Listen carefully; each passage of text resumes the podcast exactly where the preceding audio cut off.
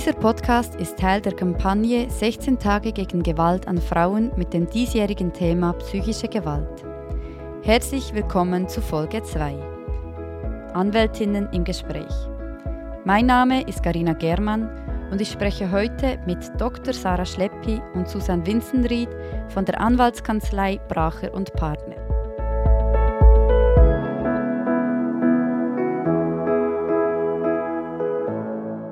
Guten Morgen, ihr beiden. Schön seid ihr hier. Ich freue mich auf diesen Podcast mit euch. Als Einstiegsfrage möchte ich gerne von euch wissen, wie kann ich mir euren Arbeitsalltag vorstellen? Ja, besten Dank. Wir sind sehr gerne hier und freuen uns auf das Gespräch. Ähm, unser Arbeitsalltag, der besteht hauptsächlich aus Menschen. Wir sind beide im Bereich des Strafrechts tätig. Das heißt, wir haben mit sehr vielen Menschen und ihren Schicksalen zu tun. Wir vertreten beide sowohl beschuldigte Personen als auch geschädigte Personen. Das Fokusthema der Aktionstage dieses Jahr ist psychische Gewalt. Könnt ihr uns da ein bisschen einen Einblick geben? Welche Situationen, Erzählungen im Bereich der psychischen Gewalt trefft ihr an? Mit was für Anliegen in diesem Bereich kommen Klientinnen zu euch? Ich starte mal und Susan kann mich dann ergänzen. Auch das, es ist ähm, wahnsinnig vielfältig. Das heißt, es sind wirklich sehr, sehr unterschiedliche Schicksale. Das sind Menschen, die teilweise über Jahre oder sicher Monate auch leiden. Oft ist ein, ein Schicksal verbunden mit eigentlich mehreren Themen. Das heißt eben psychische Gewalt im Sinne von ähm, dauerndes bedroht werden, unter Druck gesetzt werden, teilweise aber auch verbunden mit physischer Gewalt, die dann enden in, in, in Schlägen oder anderem. Äh, Susanne, du kannst mich noch ergänzen. Also ich kann Sarah eigentlich nur beipflichten. Ähm, oft kommt psychische Gewalt nicht isoliert vor, sondern ist in Verbindung mit ähm, physischer Gewalt und auch vor allem sexueller Gewalt. Also das kann ganz unterschiedlich sein, ähm, einfach eine Art sexuelle Nötigung, dass man dazu gezwungen wird, mit dem Partner ähm, Sex zu haben. Und ähm, jetzt bezogen auf die psychische Gewalt ist es oft so, dass das etwas ist, das sich langsam aufbaut. Am Anfang ist die Beziehung noch ähm, glücklich und fröhlich und erst mit der Zeit merkt man dann, dass das Verhältnis nicht ganz stimmt was mich jetzt hier wundert, ich kann mir vorstellen, wenn ich geschlagen werde, dann habe ich vielleicht einen blauen Flecken, ich werde darauf angesprochen oder so. Bei psychischer Gewalt ähm, sind sich das ja wahrscheinlich die Betroffenen oftmals gar nicht bewusst, dass sie das erleiden. Gibt es Menschen, die kommen im Wissen, sie haben nur in Anführungs- und Schlusszeichen psychische Gewalt erlebt oder geht eben schon auch meistens die physische Gewalt voran? Also ich denke, dass die physische Gewalt ähm, im Moment mehr im Zentrum steht. Das ist auch das, was einfacher wahrnehmbar ist. Das ist auch das, was in der Gesellschaft, ich sage mal, anerkannter ist. Psychische Gewalt ist ähm, schwieriger zu beweisen. Man ist eigentlich darauf angewiesen, zumindest in einem ersten Schritt, dass einem die Leute glauben, wenn man es erzählt. Und hier denke ich einfach, dass in der Gesellschaft teilweise die Akzeptanz noch etwas fehlt und dass es hier noch etwas Zeit braucht. Aber ich ähm, denke, so wie ich es bisher erlebt habe, dass die Akzeptanz am Steigen ist und dass wir dort sicherlich auf einem guten Weg sind. Und darüber sprechen hilft, insbesondere auch beispielsweise mittels diesem Podcast. Wunderbar. Gibt es eine juristische Definition von psychischer Gewalt? Und wenn ja, ähm, gibt es auch gesetzliche Grundlagen, die das umrahmen? Also eine juristische Definition von psychischer Gewalt gibt es in diesem Sinne nicht. Es gibt auch nicht einen Straftatbestand, der das erfasst. Ähm, charakterisierend für die psychische Gewalt ist eben, dass sie viele Gesichter hat und dass sie letztlich und in erster Linie halt in Anführungs- und Schluchtzeichen nur zu einer Beeinträchtigung der psychischen Integrität führt. Und vielleicht ähm, bezogen auf die Straftatbestände, die hierzu in Frage kommen, das ist ähm, vor allem die einfache Körperverletzung und dann, was schon bekannter ist, ähm, ist die Drohung oder die Nötigung. Jetzt ist es ja so, wenn eine Frau ähm, zu euch kommt äh, mit, mit einem Anliegen, mit, mit einem Erleben von Gewalt, psychisch und physisch, ist ja, ein Gerichtsprozedere ist ja das sehr anstrengendes, je nachdem retraumatisierend. Ähm, man muss viele Gespräche führen und am Schluss ist ja nicht klar, ob man Recht gesprochen bekommt. Wie handhabt ihr das bei euch in der Kanzlei? Gebt ihr da Empfehlungen ab für Anzeigen? Seid ihr eher zurückhaltend? Gibt es Grenzen, wo ihr schon Erfahrung habt, dass das Aussicht auf auf Erfolg quasi gegeben ist oder wie geht ihr damit um? Also ich denke, in einem ersten Schritt ist es immer wichtig, mit den Betroffenen zu klären, was möchtest du? Was möchtest du erreichen? Weshalb bist du hier? Geht es nur darum zu wissen, welche Möglichkeiten du hast? Geht es darum, dass du Schutz bekommst und alles andere ist dir eigentlich egal? Oder geht es darum, dass die Person, die das gemacht hat, dir wehgetan hat, dass die bestraft wird? Und je nachdem was uns diese Betroffenen dann mitteilen, löst das natürlich ganz unterschiedliche Wege aus. Und was sicher dazu gehört, und das ist ein sehr wichtiger Teil unseres Jobs, ist aufzuklären, was sind Chancen, was sind Risiken. Und das ist oft ein bisschen schwierig, weil man muss sich auf die Äste äh, herauslassen. Das heißt, man muss äh, vielleicht auch mal etwas sagen, dass man einfach aus der Berufserfahrung weiß, dass das eher funktioniert oder nicht. Aber für die, für die, für die Betroffenen ist es wahnsinnig wichtig, dass sie wie einen Anhaltspunkt haben, damit sie dann auch sagen können, doch, ich will eine Anzeige machen, weil ich möchte beispielsweise, ähm, dass diese Person verurteilt wird oder mir ist ein großer Schaden entstanden, ich möchte diesen auch im Strafverfahren geltend machen, dann vor Gericht oder nein, ich möchte wirklich nur diese Schutzmaßnahmen schauen, dass das klappt und mir ist es, ich möchte eigentlich lieber nicht, dass die Person bestraft wird und je nachdem macht man halt dann eben eine Strafanzeige oder nicht oder beschreitet noch andere Wege, die offen stehen. Also ich kann Sarah da nur beipflichten. Das Wichtigste am Anfang ist einfach, ähm, die Klienten abzuholen, herauszufinden, was sie wollen. Und ähm, ich finde es auch sehr wichtig, dass man ihnen eben aufzeigt, ähm, was es bedeutet, wenn man beispielsweise eine Strafanzeige einreicht, ähm, welche Folgen das hat und auch, dass ein Verfahren, ein solches Verfahren einschneidend sein kann und nicht nach zwei Monaten beendet ist. Ich denke, die, das Aufmerksammachen auf diese Folgen ist sicherlich ein wichtiger Punkt. Und was ich oft mache, ist, dass ich sie ähm, nach dem ersten Gespräch, dass ich ihnen ein paar Tage Zeit gebe, das Ganze zu überdenken und sie mir erst dann eine Rückmeldung geben, wie sie jetzt weiterfahren möchten. Und ich denke, wichtig ist auch das, was jetzt Susanne gesagt hat, oder im, im Gespräch selber ist es wahnsinnig wichtig, dass man die Menschen nicht unter Druck setzt. Also dass man ihnen wirklich Zeit gibt, dass man auch nicht versucht, wissensbegierig zu sein und jetzt Detail zu erfahren, weil das ist eben, das kann wirklich wieder zu einem Trauma führen, was ja nicht Ziel der Sache ist, sondern dass man einfach, dass wir nur so viele Informationen erhalten, damit es genügt, um eben aufzuzeigen, welche Wege es wirklich gibt. Bevor ich da noch mehr über die Schutzmöglichkeiten nachfragen möchte, ähm, habe ich noch eine Rückfrage. Es ist ja so, oft geschieht Gewalt, psychische, physische Gewalt in Beziehungen, in Liebesbeziehungen nicht selten. Erlebt ihr das auch, dass ähm, Frauen zu euch kommen und bereit sind, eine Anzeige zu erstatten? Und dann geht das Leben weiter, eine nächste Liebeserklärung kommt wieder und die Versprechung, alles wird besser oder das Versprechen, alles wird besser und dann einige Tage später die Anzeige wieder ähm, zurückgezogen werden möchte? Ja. Ähm, wir haben uns eben angeschaut, das äh, hört man natürlich nicht im Podcast, aber das ist äh, nonverbal, sind wir uns da, glaube ich, einig. Ja, das kommt vor. Und das ist genau das, was eben auch psychische Gewalt ausmacht. Das ist wirklich die, die Leute, und wenn ich sage Leute, sind es eben nicht nur Frauen, es sind auch Männer, sind in einer Art Abhängigkeitsverhältnis und das zeichnet sich eben durch dieses Spiel von Hass und Liebe aus ähm, und, und die, die Menschen merken oft auch nicht, wie abhängig das sie eigentlich sind und in welcher Spirale sie sich befinden.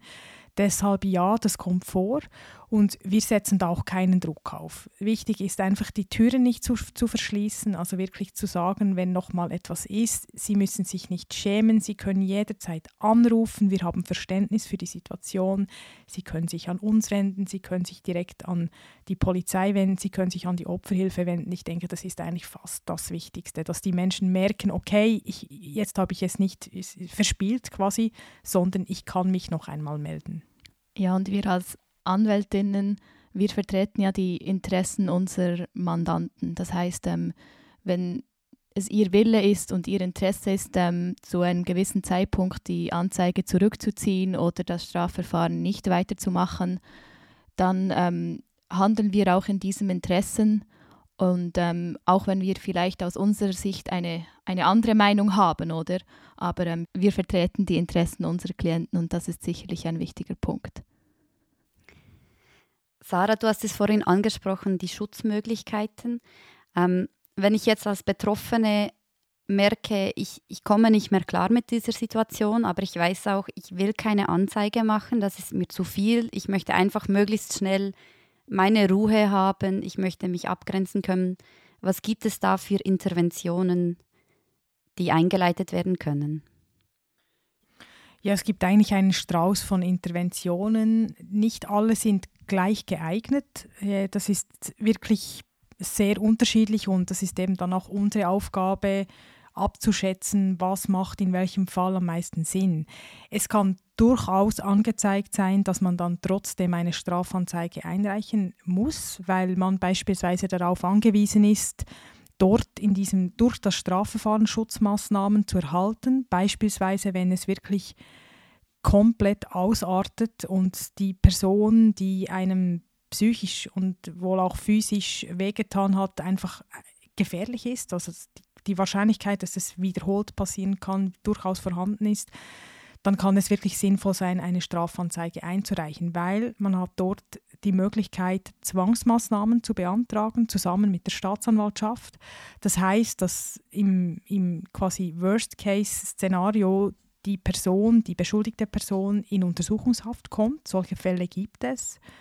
Oder dann Ersatzmaßnahmen angeordnet werden von einem Gericht, vom Zwangsmaßnahmengericht, beispielsweise ein Rayonverbot, ein Kontaktverbot. Das kann wirklich Sinn machen. Es gibt aber auch die Möglichkeit, zivilrechtliche Maßnahmen einzuleiten. Das heißt beispielsweise äh, ein Gesuch um vorsorgliche Maßnahmen beim Zivilgericht einzureichen, um eben die den Persönlichkeitsschutz zu erwirken. Auch dort geht es oft um Rayonverbot, um Kontaktverbot, um solche Themen. Und dann noch so zwei weitere vielleicht ähm, Anhaltspunkte von Maßnahmen. Die, das eine ist, es gibt Frauenhäuser und es gibt Männerhäuser die gibt es auch und die sind sehr, sehr wichtig. Und dann gibt es auch noch ähm, bei den größeren Polizeikorps sogenannte ähm, ähm, Abteilungen, spezielle Abteilungen, beispielsweise für Bedrohungsmanagement, die dann wirklich auch weiterhelfen. Dort macht es aber Sinn, dass man sich zuerst an die Opferhilfe wendet und die dann eigentlich das Ganze koordiniert. Ich weiß nicht, habe ich etwas vergessen, Susanne? Ich glaube eigentlich nicht. Das Einzige, was ich vielleicht noch ergänzen kann, ähm, was wir manchmal auch machen, gerade in Fällen von Stalking, wenn es, ich sage mal, nicht ein sehr, sehr krasser Fall ist, das Ausmaß eher noch im tieferen Bereich ist, dass wir eine sogenannte Täteransprache machen. Das heißt, wir schreiben einem einen Brief im Namen von unserer Klientin, der ist aber dann von uns als Anwältin unterzeichnet. Und ähm, oft macht das schon ziemlich viel Eindruck und dort weisen wir den Täter auch darauf hin, dass wenn er jetzt nicht Folge leistet und den Kontakt nicht abbricht, dass wir dann die entsprechenden zivilrechtlichen oder strafrechtlichen Maßnahmen einleiten werden. Stimmt, das habe ich, das habe ich vergessen und das ist wirklich, das ist nicht zu unterschätzen, weil ich würde sagen, fast 50 Prozent der Fälle gerade im Bereich von Stalking können wirklich so erledigt werden, weil die Menschen dann irgendwo merken, jetzt, jetzt ist wirklich nicht mehr gut, jetzt ähm, ist wirklich fertig, oder? Und äh, je nachdem, wo man arbeitet, kann es auch massive Konsequenzen haben, wenn man dann plötzlich ein Strafverfahren am Laufen hat. Ähm, doch jetzt noch eine Nachfrage. Wie ist es dann, wenn auch Kinder involviert sind? Ich denke, da ist ja dann die Dringlichkeit noch einmal eine andere Also jetzt im Bereich im zivilrechtlichen, ähm, wenn man diesen Weg beschreitet, dort hat man eben die Möglichkeit mit dem Superprovisorium. Das wird dann innerhalb ähm, von wenigen Stunden entschieden. Also sobald, wenn die Voraussetzungen entsprechend glaubhaft gemacht werden, dann ähm, der Entscheid feststeht, geht die Polizei eigentlich sofort hin und eröffnet der, dem Stalker oder einfach dem Beschuldigten ähm, die entsprechenden Maßnahmen und die werden dann sofort vollzogen, ohne dass er eigentlich die Möglichkeit hatte, sich vorher dazu zu äußern. Das hat er dann erst im Nachhinein. Also das geht extrem schnell. Ja, und zusätzlich ist natürlich der Kinderschutz, also die, auch die KESP natürlich, die dann sehr, sehr rasch auch eingreift. Das geht oft Hand in Hand. Die Behörden spielen da wirklich gut zusammen. Danke für die Erläuterung. Wie sieht es aus? Gibt es eine juristische Definition, wo hört ein Streit auf? Wann ist es Gewalt? Wann ist es psychische Gewalt? Streit kennt jede Beziehung. Ab wann ähm, muss man hellhörig werden? Selber, aber vielleicht auch im Umfeld. Ja, eine klare juristische Definition gibt es auch hier nicht. Ähm, die Grenzen sind sehr fließend. Aber das Bundesgericht hat diesbezüglich einen Leitentscheid gefällt und ähm, eigentlich wie drei Kriterien aufgestellt, anhand dessen dies beurteilt wird. Einerseits ist dort ähm, die Art und die Intensität der Verletzung maßgebend, also man muss anschauen, ähm, wie hat sich diese psychische Gewalt ähm, geäußert, wie ist das Opfer verletzt, wie, wie, durch welche Mittel ist das entstanden. Dann ähm, die Auswirkungen auf die Psyche des Opfers, also das sind dann beispielsweise hat das Opfer dadurch ähm, selber eine psychische Störung erlitten. Das kann sich ganz unterschiedlich äußern. Und ähm, das dritte Kriterium ist eigentlich ähm, die Beurteilung der Wirkung bzw. das Ausmaß auf die psychische Einwirkung anhand eines objektiven Beurteilungsmaßstabes. Das klingt jetzt schon sehr juristisch. Und ähm, es bedeutet eigentlich nicht, nichts anderes, als dass man ähm, diese Kriterien anschaut aus der Sicht einer Drittperson in der Lage dieser Person. Also damit will man eigentlich einfach machen, dass man das Ganze objektiv anschaut aus, der, ähm, aus dem Gesichtspunkt einer normalen Drittperson, dass man jetzt böse gesagt ähm, nicht eine sehr wehleidige Person, die alles extrem übertreibt, dass man dort ein bisschen einen Maßstab hat und der Täter nicht härter bestraft wird, nur weil das Opfer sozusagen sehr empfindlich ist. Ich stelle mir vor, ähm, ich, wenn ich keine blauen Flecken habe, aber eine seelische Verletzung ist, oder mir würde der Mut fehlen, vor Gericht zu gehen, weil ich mir vielleicht auch nicht vorstellen kann, was gibt es für Beweismöglichkeiten. Wie, wie sieht es hier aus vor Gericht? Was kann man bei psychischer Gewalt, was gibt es da für Beweise, die man zur Hand ziehen kann? Also als erstes die Aussagen des Opfers sind sicher das wichtigste Beweismittel, das ist so. Aber es gibt zusätzliche Beweismittel, die man einreichen kann. Das sind beispielsweise Chatnachrichten, E-Mails, WhatsApp oder sonstige Posts in Social Medias. Dann ähm, habe ich schon erlebt, dass es Opfer gibt, die beispielsweise eine Art Tagebuch führen, wo sie die Ereignisse aufschreiben, die ihnen widerfahren sind. Dieses Tagebuch kann man dann ebenfalls als Beweismittel einreichen. Eine weitere Möglichkeit ist, dass man mit ähm, Freundinnen oder Freunden darüber spricht und ihnen das erzählt. Diese ähm, Drittpersonen können dann in einem Prozess ebenfalls befragt werden und so als Beweismittel eingeführt werden. Und ähm, weitere Möglichkeiten sind auch, dass man ähm, Gespräche oder so ähm, aufnimmt. Dort muss man einfach wissen, wenn diese Aufnahme heimlich erfolgt, also ohne dass es das Gegenüber weiß, dann macht man sich grundsätzlich selber auch strafbar. Und dort ist dann eigentlich ähm, schwierig, ähm, ob man das Beweismittel trotzdem einbringen will, mit der Möglichkeit, dass die andere Partei dies deswegen auch ein Strafverfahren einleitet oder ob man es lässt. Ja, und vielleicht äh, noch als Ergänzung oder wichtig ist, dass man nicht nur ein Beweismittel hat, sondern dass es eben, was Susanne aufge aufgezählt hat, es gibt verschiedene und dass die eben auch vorgebracht werden, weil viele Beweismittel, die nicht direkt etwas beweisen, können eben auch einen Wert haben. Alleine auf sich gestellt werden sie vielleicht nicht so wertvoll in einem Verfahren, aber zusammen geben sie eben ein Bild Und das Bild, das ist dann so erhärtet, dass der Richter quasi sagt, okay, das ist erstellt. Und deshalb ist es auch wichtig, dass die Personen, die betroffen sind, nichts löschen beispielsweise, auch wenn es belastend ist, dass man halt dann in einem E-Mail-Postfach einen speziellen Ordner einrichtet oder WhatsApp-Nachrichten archiviert, einfach nichts löscht, damit eben diese Beweise noch vorhanden sind. Macht ihr da auch teilweise gleich Datensicherung, wenn Betroffene zu euch kommen oder geschieht das teilweise schon bei der Opferhilfe? Ja, das ist ein bisschen unterschiedlich. Also sicher auch bei der Opferhilfe oder, oder wenn die Personen, die betroffenen Personen bei der Polizei sind, dann schaut die Polizei relativ rasch. Wichtig ist einfach, dass ich sage jetzt eigentlich Screenshots beispielsweise nicht genügen. Also es muss wirklich eine forensische Beweissicherung sein. Es gibt aber auch mittlerweile ähm, Methoden, die, die eine einfache digitale Sicherung erlauben und nicht so viel kosten, die man im Internet, ähm, ja, dass man das quasi selber machen kann. Aber wir sind auf jeden Fall behilflich und, und schauen, was sich anbietet für den Fall. Dann noch eine Abschlussfrage an euch. Seht ihr Lücken im Strafrecht? Findet ihr, es müsste sich etwas ändern, damit psychische Gewalt sichtbarer gemacht werden kann?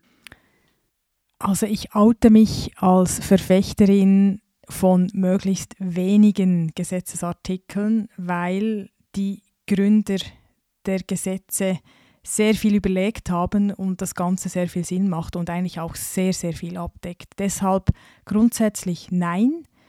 Ich mache eine Ausnahme und zwar beim Stalking. Ich war lange Zeit der Meinung, wir haben den Tatbestand der Nötigung und es muss möglich sein, es ist auch möglich, abgesehen davon, Stalking unter diesen Tatbestand zu subsumieren. Das heißt, dass man eben sagen kann, Stalking ist eine Nötigung und auch ein Missbrauch einer Fernmeldeanlage. Auch dieser, diesen Artikel gibt es bereits im Strafgesetzbuch.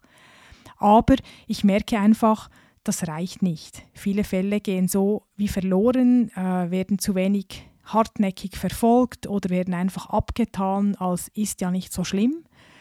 Und Stalking kann massive Auswirkungen haben und ich fände es wirklich angebracht, wenn dort ein, ein Artikel eingeführt wird. Das, die Politik ist, hat das ja jetzt, glaube ich, auch gesehen und ist da dran, der wirklich auf, auf das Stalking zugeschnitten ist. Ja, ich kann Sarah da eigentlich nur beipflichten. Wunderbar. Herzlichen Dank euch beiden. Und vielen Dank euch fürs Zuhören. Frauen und Kinder, die von häuslicher oder sexualisierter Gewalt betroffen sind, bekommen nach Terminvereinbarung Unterstützung bei den Opferhilfeberatungsstellen Vista und Lantana der Stiftung gegen Gewalt an Frauen und Kindern.